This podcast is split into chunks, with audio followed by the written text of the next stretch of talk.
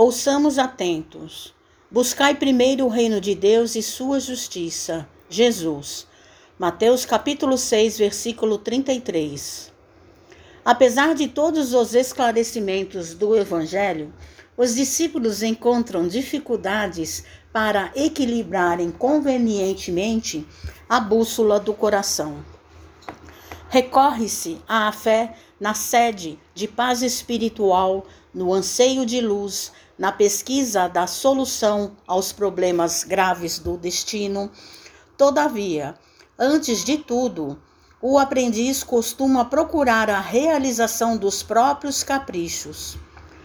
O predomínio das opiniões que lhes são peculiares, a subordinação de outrem aos seus pontos de vista, a submissão dos demais à força direta ou indireta de quem é portador, a consideração alheia ao seu modo de ser, a imposição de sua autoridade personalíssima, os caminhos mais agradáveis, as comodidades fáceis do dia que passa, as respostas favoráveis aos seus intentos e a plena satisfação própria no imediatismo vulgar.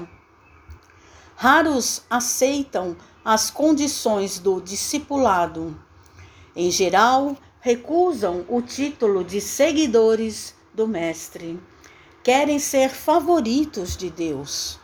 Conhecemos, no entanto, a natureza humana da qual ainda somos partícipes não obstante a posição de espíritos desencarnados. E sabemos que a vida burilará todas as criaturas nas águas lustrais da experiência. Lutaremos, sofreremos e aprenderemos nas variadas esferas de luta evolutiva e redentora.